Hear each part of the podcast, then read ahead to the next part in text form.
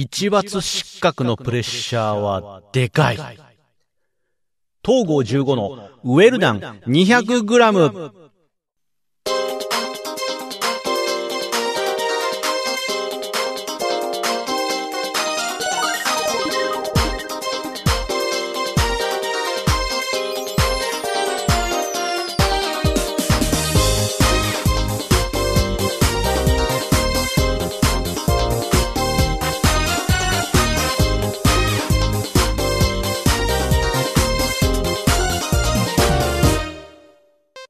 どうも、東郷15です。はい、えっ、と、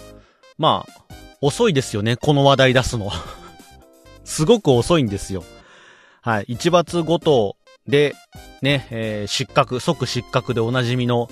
クイズ番組、ロックアウトですけどもね、クイズライブチャンネルというところで、えーやっていますクイズ番組なんですけども、こちらの方に、えっ、と、2週間前に、えー僕出ました。出させてもらいました。はい、出場しましたよ。はい。えっ、と、挑戦しました。何回同じ表現するんだよっていう、えー話ですけども、あのーまあ、本当なら、前、2週間前どころじゃないんか？うん、違うね。えっ、と、もう3週間前になるんかも。出場した時が、えっ、と、確かね、1月の終わりの方だったんですけども、その次の日曜日ぐらいに、このロックアウトに出たことについて、えー番組で喋ろうと思ってたんですよ。こんなだったよって。だけど、もうね、口内炎がひどくて、その時。ええすごかったんだから、もう。で、もうね、あのーなんだろうな、ロックアウトに出場中、もう口内炎、あの、口の中に2個でかいのができてて、それでね、結構喋るのもしんどかったんだけど、まあ、クイズにおおいてはね、あのーボタンを押して回答権入れたら一言か二言パッて喋ればおしまいなんで、まあまあクイズには支障がないかなと思ってはいたんですけども、で、その後、うんとこのウェルダン 200g を取ろうって時に、無理だなと。これ、このまま喋るの無理だなってなって、で、その、その週かな、あの、ロックアウト出てすぐの次の日曜日にはこのことが喋れない感じになっちゃってたんですよ。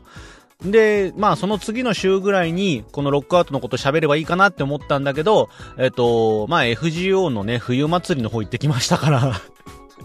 ね、宮城すごい良かったよっていう話の方が先に溢れちゃったから、そっち喋っちゃってね、ロックアウトの話が全然できないまま、えっ、と、今日まで来てしまったんですけども、まあ、このロックアウト、えっ、と、まあ、クイズ好きな方はご存知かと思うんですけども、で、YouTube とかニコニコ動画の方に、えークイズライブチャンネルっていうチャンネルがあるんですけども、こちらの方で、えー開催されているクイズ番組ですね。で、定期的に、えっ、と、こう、配信されていて、だいたい1ヶ月に2回ぐらいなのかね、2回ぐらい、えー今、配信がされています。で、もともとはね、で、あのー都内にあるスタジオで収録していたものなんですけども、まあ、このコロナ禍の煽りを受けまして、今、リモートで、えー出場者の方を募って、えっ、と、大会を開催しているんですけども、こちらにですね、えっ、と、まあ、本当に、うーん、最初はね、去年の5月だったかな、4月か5月ぐらいに、えー出させてもらったんですよ。で、そのまま、その時はですね、一応、ファーストラウンド勝ち上がって、で、セカンドラウンドまで行って、セカンドラウンドで敗退ということで、今回はその、前回よりも、いい成績を残せたらいいなっていう感じで出場させてもらったんですよね。で、その結果、どうだったかっていうところをね、今回話そうと思ったんですよ。で、口内炎も治りましたし、今。口の中も痛くないんで、はい、いろいろとね、こう、あの時こう思ってたよとか、こうだったよとかね、そういうのをいっぱい喋っていきたいなって思っていますけども、ね、はい、よろしければ、えっ、と、このクイズ、クイズロックアウトの、えー東郷15の裏側、そして興味を持った方は、えーこのロックアウトに出場してみるというね、こう、新しいきっかけとしてね、あの、新たな縁として、ここ、ロックアウトと、えーこの番組を聞いてる人、どれだけいるかわかんないけども、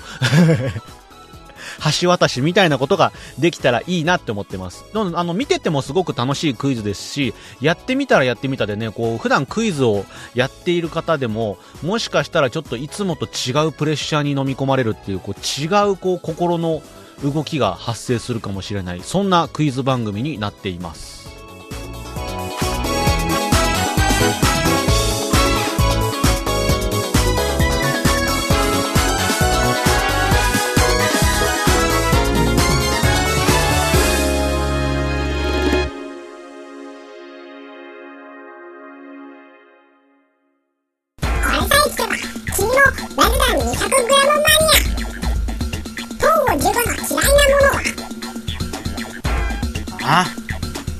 ゼロカロリー飲料。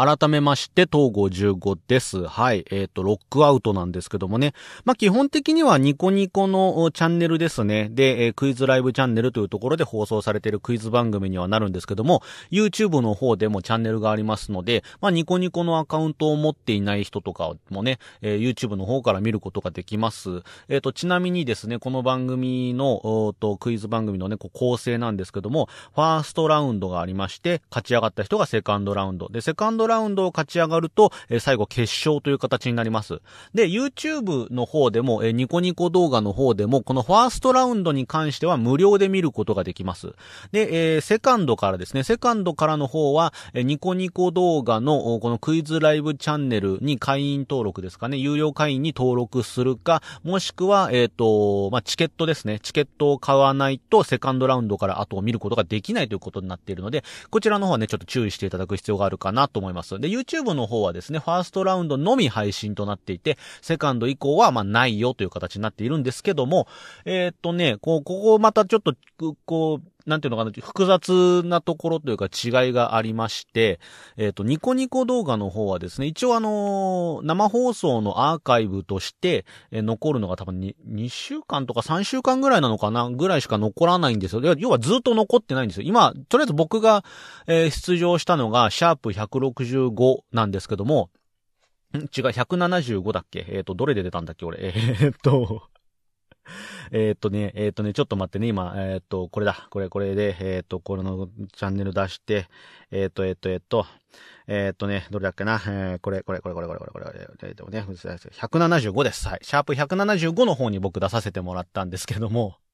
はい。これね、ニコニコ動画の方で見ると、このアーカイブがですね、えーっと、シャープ、あ、100、165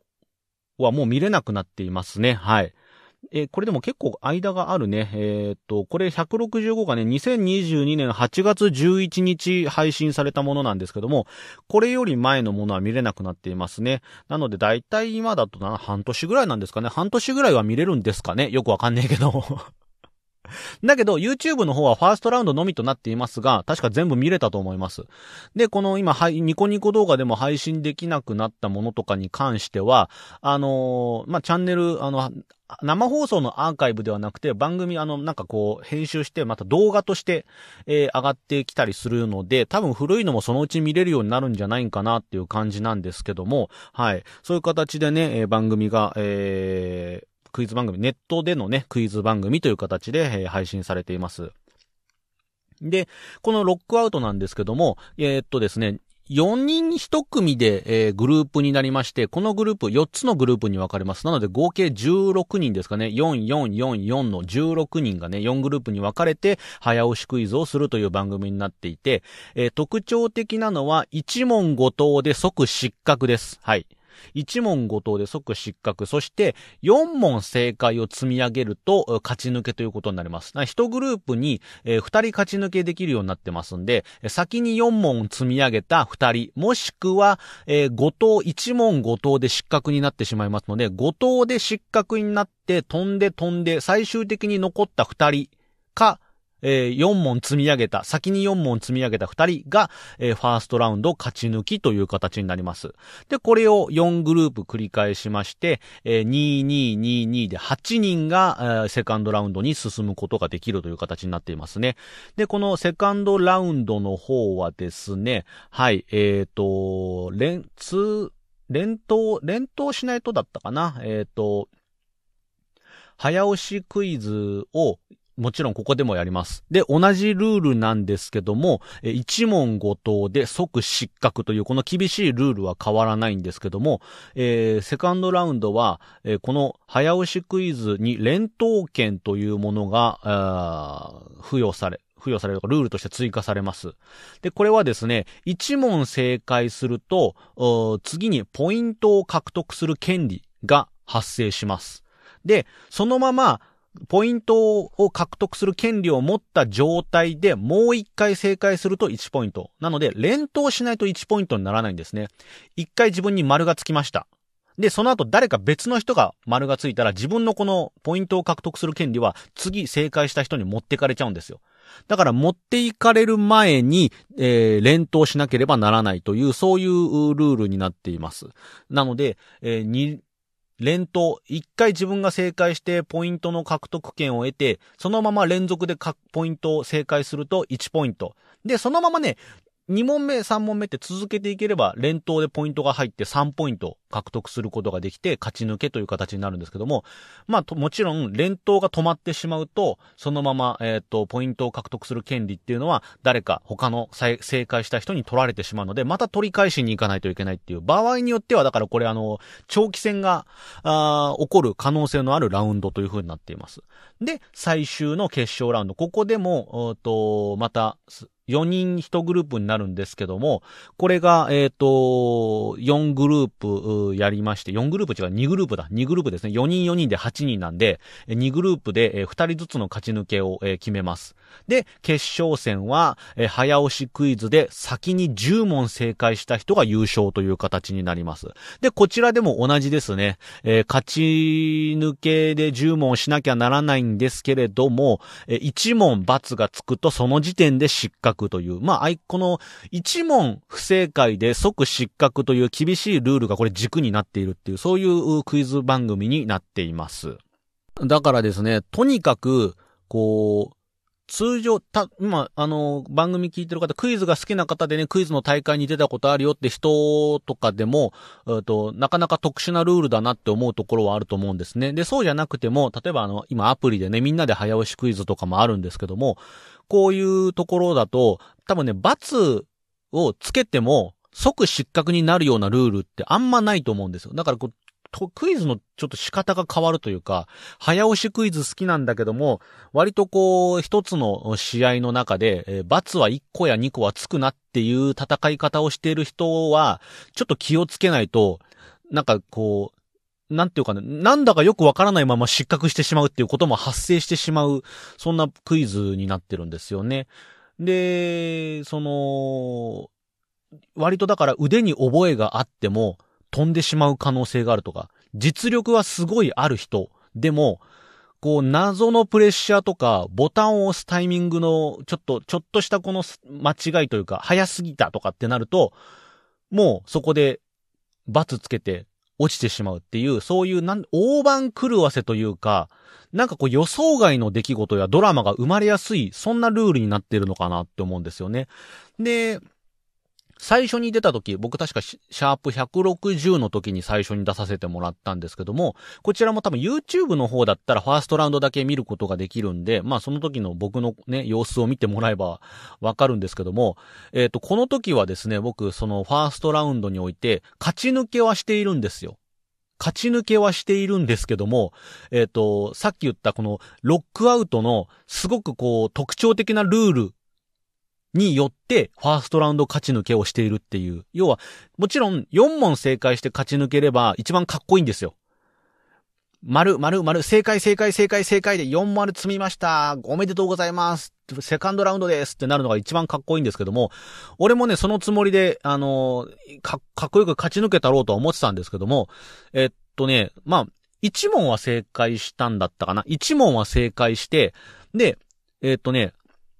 先に一人勝ち抜けした人がいるんですよ。で、勝ち抜けした人がいて、あと3人でもう一つの、セカンドラウンドへの席を奪い合うって形になった時に、あの、二人とも、二人とも誤答をしまして、で、最終的に俺が残って、で、セカンド進出っていう、そんな形になったんですよね。確かあれかな最初に一人勝ち抜ける前に一人後藤したのかなで、三人で二つの席を争ってて、で、一人が勝ち抜けて、で、もう一人ってなった時に、相手の人が落ちたんだから、とにかく、俺ね、あの、飛び残りっていう、要は、あの、失格した人は飛びって言って、と、要は飛んじゃうってことなんですけども、飛んでしまうんですね。で、飛んで飛んで、結果的に残ったのが俺っていう形で、セカンドラウンドに進出したんですよ。で俺、その時は正解は1、丸は1しか積まない状態なんだけども、ルールによって俺しか残ってないんで、俺もセカンドに進出っていう形になったんですよね。だからこう、本当にロックアウトのルールですよ。と独特のこのルールのえ勝ち残り方をするっていう、そういう形になったんですよね。で、セカンドラウンドに出て、セカンドラウンドの時は、あの、今度逆に俺が一問、罰をつけてしまうって。これもプレッシャーだったんですよね。その自分が罰をつけて初めて分かったのは、とんでもないプレッシャーなんですよ。で、セカンドラウンドに行くと、やっぱりその、ふるいにかけられた状態なんで、あの、俺よりも実力のある人がもうほんと揃ってる状態なんですよね。それで、俺そこに、あの、要は飛び残りっていう形で、あの、行っちゃったもんだから、その時の俺の心情としては、すごいね、場違い感を感じていたんですよね。で、そのまま、あのー場違いだなって思いながら、でも来ちゃったんだからやるしかないっていう。逆に言うとこのルールで言ったら、俺もね、あのー勝ち抜けることができるかもしれない。また飛び残りみたいなラッキーなことが起こるかもしれないっていうのもあるんで、もちろん勝負は捨ててはいなかったんですけども、まあでも、周りの人がどんどん答えていくと、プレッシャーなんですよ。俺だけ何もしてないっていう感じ。もうお地蔵さん状態なんですよ。で、うわどうしようどうしようとかって思って、で、これならいけるかもっていうような問題が自分の中で来たんですよ。これは取っとかないといかんなって思ったんだけど、そこでですね、あの、押してしまった結果、あと、と、問題は、あの、自分が回答ボタンを押した瞬間に読み上げは止まるんですけども、読み上げが止まった瞬間に、うわ、これ、早く押しすぎた。ちょっと違うってなったんですよ。で、まんまと後藤。ただ、そのプレッシャーはあったんですけども、後から考えれば、もうちょっとゆっくり考えれば、うわ、これ、正解できたな、みたいなのがあるんで、なんていうかね、こう絶妙なんですよね、その、プレッシャーで、確かに実力者が飛んでしまうこともあるんだけども、でもなんか場数を踏むことによって、なんか冷静に問題に回答することができるかもしれないみたいな、そういうなんかね、不思議な、うークイ、このロックアウトを独特の経験ができたなっていう、そういう感じでしたね。後からは、あの、本当にね、この番組ほどね、後からあの時、ああしてればよかったって思うような、そんなクイズはないなって思って、すごいこう、最初に出場した時は悔しい思いをしたんですよ。で、その後ですね、えっ、と、本当に先日ですよ。2月の後半、1月の終わりぐらいに、えっ、と、そろそろ出てみようかつって。今度は飛び残りとか、そういうのではなくて、しっかりと積んで、えー、ラウンドを突破したいなって思って出場したわけですよ。で、この様子はですね、一応 YouTube の方でも、今まだ多分ニコニコ動画でも、両方ともね、ファーストラウンドの方は無料で見られますので、ぜひあの、ご覧になってもらえばいいかなと思うんですけども、まあまあ、もうもうね、2週間、3週間経ってる状態ですので、ネタバレも何もないだろうというか、ファーストラウンドについてね、こう、喋らせてもらいますけども、あの、一応ファーストラウンド僕あの、に、二つ目のグループかな？全部で四つグループがあるんですけども、二つ目のグループから僕出場してます。で、YouTube の方はですね、ちょっとトラブルがあって、最初の一つ目のグループはちょっと配信が間に合わなかったんですけども、ちょうど YouTube はね、あの、シャープ175の回から見てもらうと、俺が、俺がいるグループから見ることができますんで、そこで東55どういう戦いをしたのか見てもらえばいいんですけども、あのね、まあ、ちょっと、目標はあったわけですよ。40積んでやるぞっていう、ね、そういう目標を持って、えーやってたんですけども、僕のいるグループは、こう、まあ、多分、他にもね、そういう目標、過去にも出場したことがある人とかね、セカンドに行ったことがある人とかもいたりしたんで、結構実力者が揃ってるなっていう感じだったんですよね。でも落ち着かなきゃダメだ。とにかくこのクイズにおいては、あの、冷静さを失ったものから死んでいくっていう、そういう教訓を持ってるんで、とにかく落ち着いていこうと。相手がどんなに正解、丸を積んでいっても、そこに惑わされちゃまずいっていう。もちろん、チャージをかけなきゃいけないところって出てくると思うんですよ。自分が、あの、要は追い込まれる形になった時に、どこで、えー、っと、チャージをかけるか、要は、あの、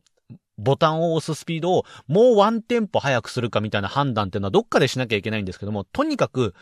とにかく正解を積む。間違えた瞬間終わりなんだから分かる問題をどれだけ、こう、確実に取っていくかってところを、まあ、すごく頭に入れて、頭の中に入れて、こう自分の中で焦るなよ、焦るなよっていう形でやってたんですよ。で、最初の問題で、えっ、と、3場を答えさせる問題を、ね、読み上げられたんですけども、まあ、あの、ね、江戸時代の大名行列ですよ。大名行列を横切っても良いとされた職業といえば、まあ、その問題後で続くんですけども、その、大名行列を横切っても良いとされた二つの職業は、といえば、えっ、ー、と、飛脚と、あと何でしょうって、そんな感じの問題だったんですよ。で、読み上げの時に俺最初の問題だったんだけども、うわ、これいけるじゃんって思って、で、大名行列を横切っても良いとされた職業で、俺その中で、多分その辺で押したんですよ。大名行列を横切っても良いとされた職業ぐらいで自分の中ではボタンを押したんだけども、いわゆるそのボタンを押した後も読み上げがちょっと一文二文こぼれる時があるんですよね。これがあの読ませ押しって言ったりするんですけども、そこで押したところよりも、ちょっとこう、問題がこぼれた時にもうちょっと、えっ、ー、と、問題が、影がね、尻尾がちょろっと見えて、あ、もうちょっと自分のこの答えを確定させる要素が見えてくるっていうことがあるんですけども、これがね、ちょっと裏目に出たというか その、自分の中では、そのさっき言った大名行列を横切っても良いとされた職業で押したから、そこで、多分、そのまま止まってれば何も迷わず、サンバって答えられたんですよ。なんでかっていうと、俺その時大名行列を横切ってもいい職業はサンバしか知らなかったんですよ。で、なんだけど、そのボタンを押した後、あの、問い読みがちょっとこぼれた時に、大名行列を横切っても良いとされた二つの職業といえばってなってるんで、二つってなって 二個あんのってなって、めちゃくちゃ焦って、あのと、あの瞬間俺めちゃくちゃ実は焦ってるんですよ。で、えっ、ー、と、ロックアウトのルールにおいて、この二つの職業といえば、えー、飛脚と何でしょうって続くときに、えっ、ー、と、二つ答えさせる問題ではなくて、一つに絞ってくださいっていうような問題の中で指定があるような時は、あの、例えば、飛脚とサンバっていうような答え方は NG なんですよ。これやると罰食らうんですよ。だから、この場合、えっと、サンバって答えるしかもうないんですよね。だから、これどう、やばいなって思ってたんだけど、でももう、俺の中ではサンバしか知らないんですよ。知らないからもう飛脚って答えようがないから、もう、もう、いやもう、これで、これで罰ならもうしょうがないと思って、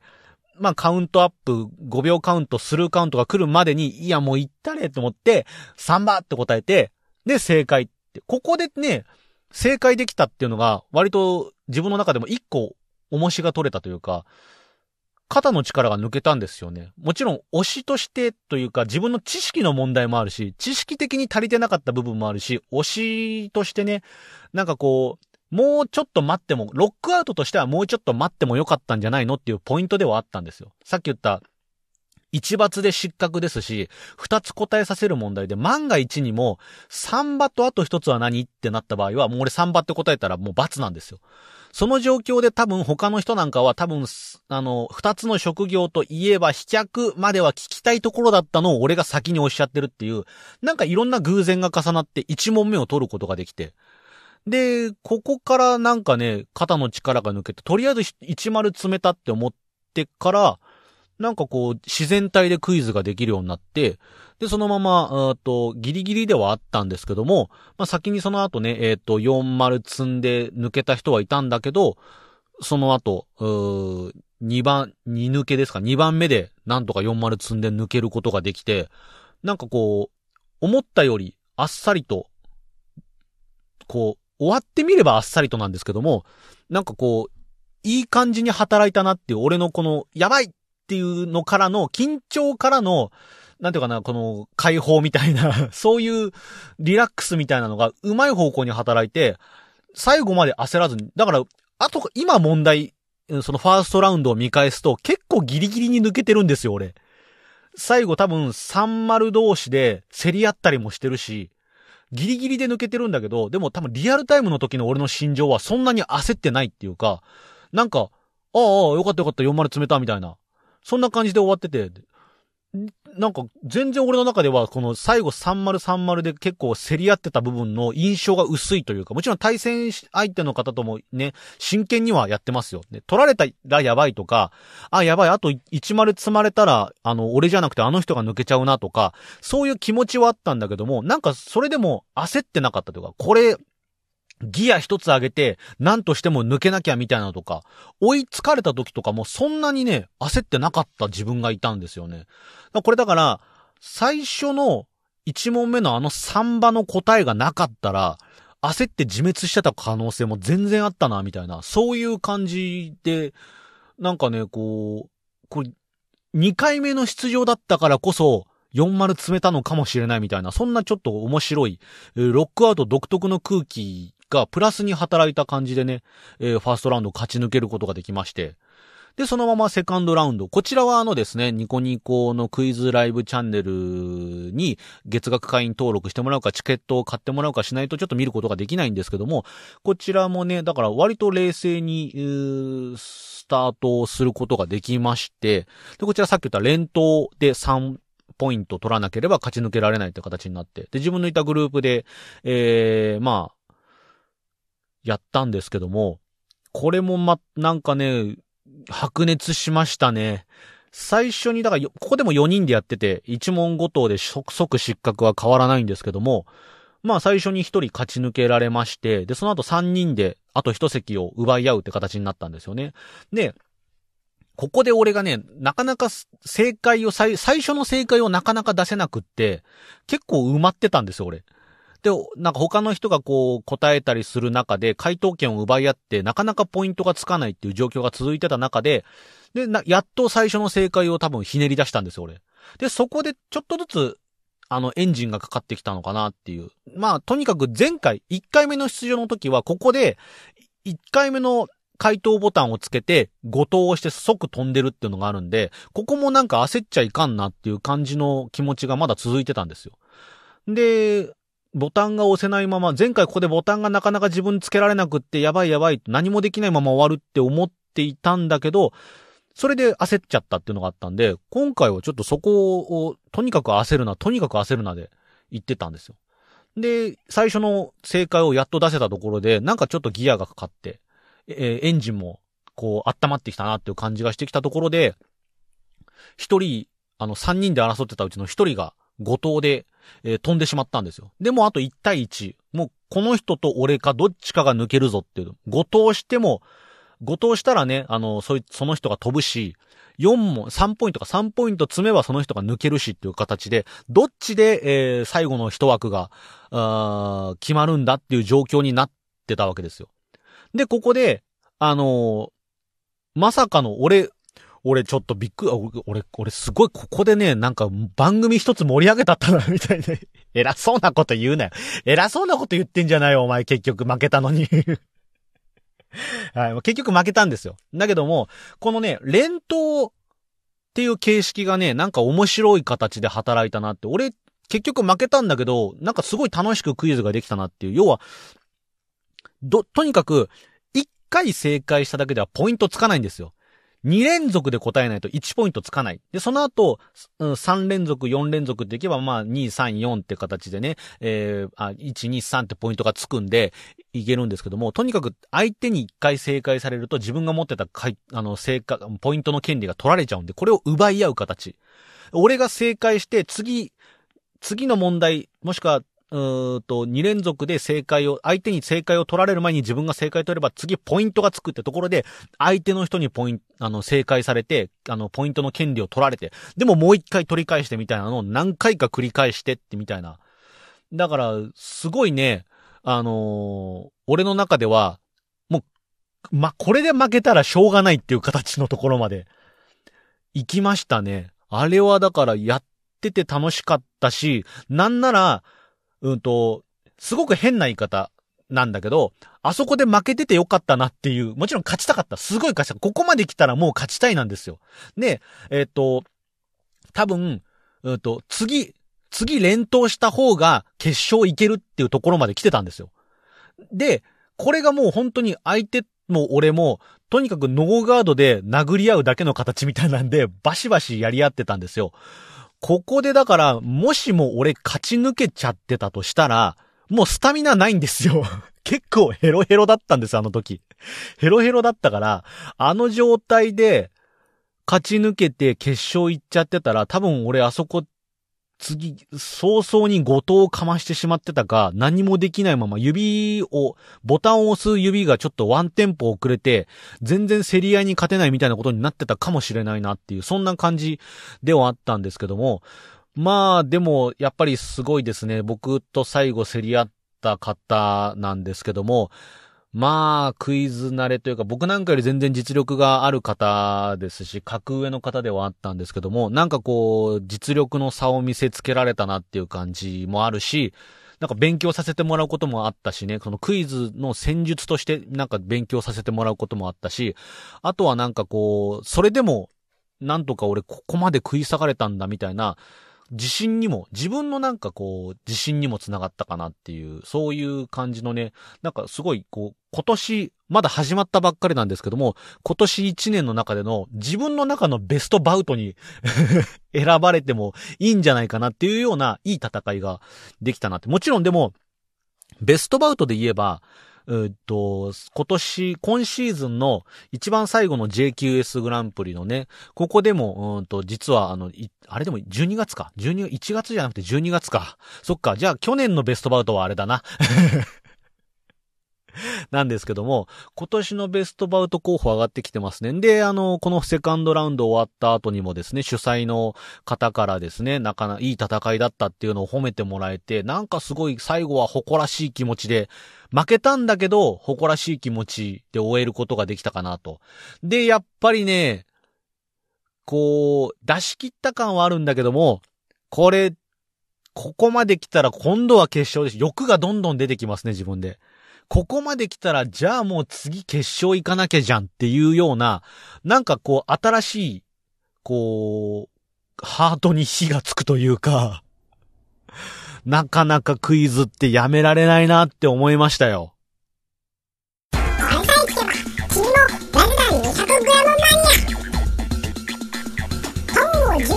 怖いものって何ああ口内炎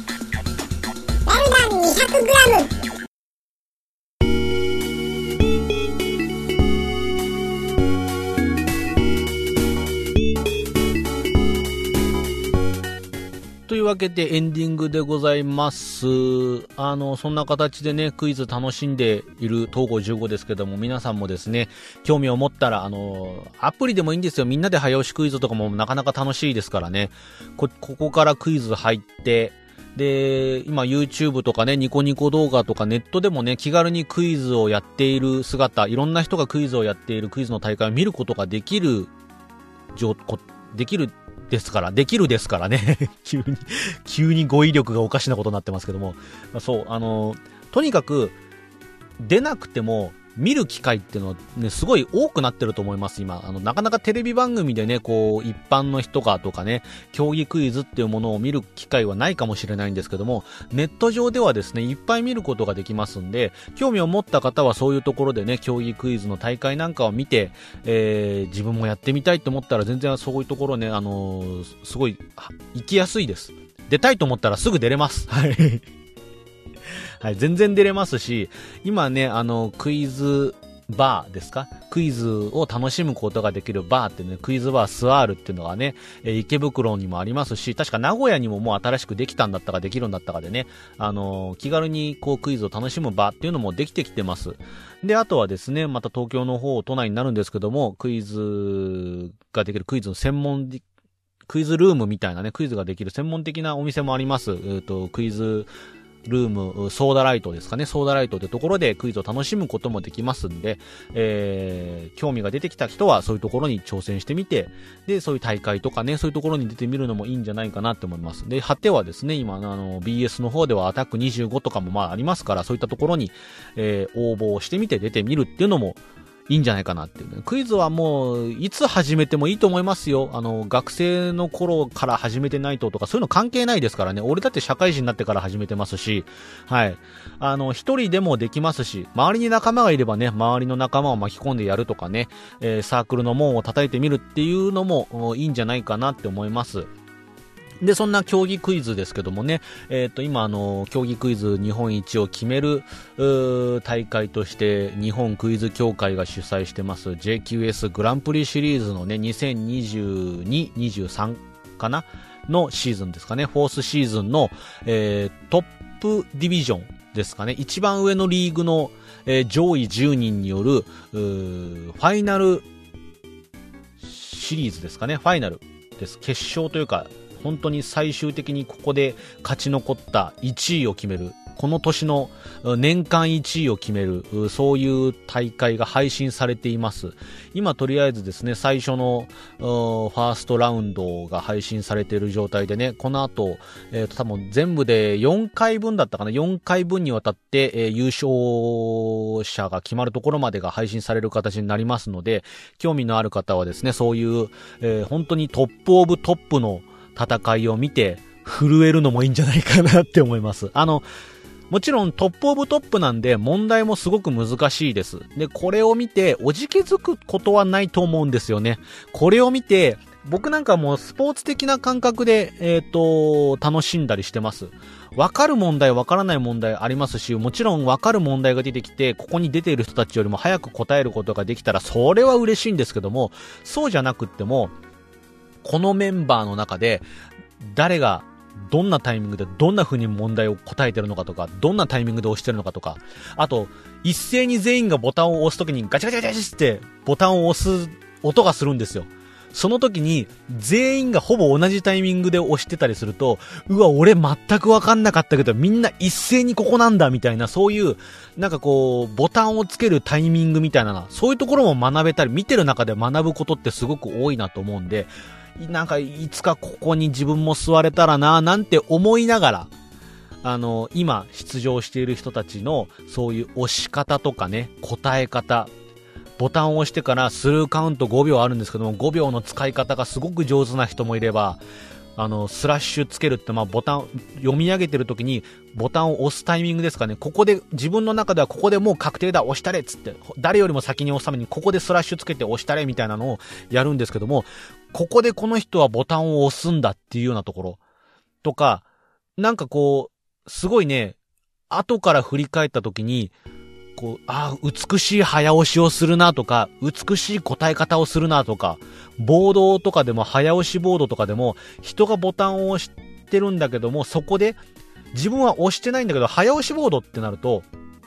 こう、誰かが問題を読み上げた時にボタンを押したらそこまでしか読み上げられないんですね。で、で、皆さんどうぞお書きくださいってなって。で、ボタンを押した人が正解すれば、多分、それはクイズのルールにもよるんですけども、押した人の正解なら、ポイントが多めにもらえる。で、押さないかったけども、ボードをちゃんと答えることができれば、まあ最低1ポイントはもらえる。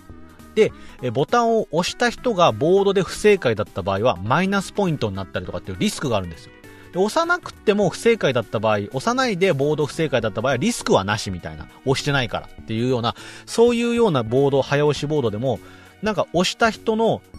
自信を持って書いてるところもあれば、押してない、分かってないんだけども、ボードで書いてすげえ実はにじり寄って近いところの答えを出してるとか、あとはなんかこう、全然この人ボタンを押してないんだけど、早押しにおいてボタンを押してないんだけども、でも、ボードでちゃんと正解出してるみたいな、確実に一個一個積んでて、他の人にプレッシャーすげえかけてるな、みたいな、そういうなんかこう、プレイヤーとしてのそのクイズの知識以外でのこう戦い方みたいなのが見えてくると、こう、競技クイズっていうものの楽しみ方って広がってくるんじゃないかなって思うんで、なんかこうね、自分で、いや全然自分はそういう知識とかないしとか、クイズって全然わかんないし、見てても何言ってるか、何答えてるか全然わかんないしっていうのはあるかもしれないんですけども、そういうところ以外でもクイズ楽しむことができますし、いっぱい見ていくと自分も自然と知識がついていって、なんかこう、ちょっとぐらいはボタンが押せるようになるみたいな、そういうとこにも繋がってくるかなと思いますんで、やってみませんか？クイズ。そんな形で、今日一日クイズの話だったんですけどもね、自分がロックアウト出た話、まあ、そういったところでね、こういう風に思いながらクイズやってたんだよ、こんな風にクイズやってたんだよ。もあれば、そういうね、JQS の、うんと、ファイナルシリーズですかね、えトップオブトップの戦いを見て、こんな風に戦ってるんだ、この人たちは、みたいな、そういうところを見てね、楽しんでもらうもよし、ね、そして興味を持って自分がやってみるもよしっていう形でね、いろんな楽しみ方ができますんで、よろしければ、えー、皆さんもクイズやってみてはいかがでしょうか。ということで、えー、今週のウェルダン 200g はこの辺で終わりにしたいと思いますが、よろしければですね、チャンネル登録やグッドボタン等を押してもらえれば、またクイズ、こんなクイズやってきたよってお話があれば、ここで話したりとかしたいと思いますんで、えー、よろしくお願いします。ということで、今週のウェルダン 200g はこの辺で終わりです。また次回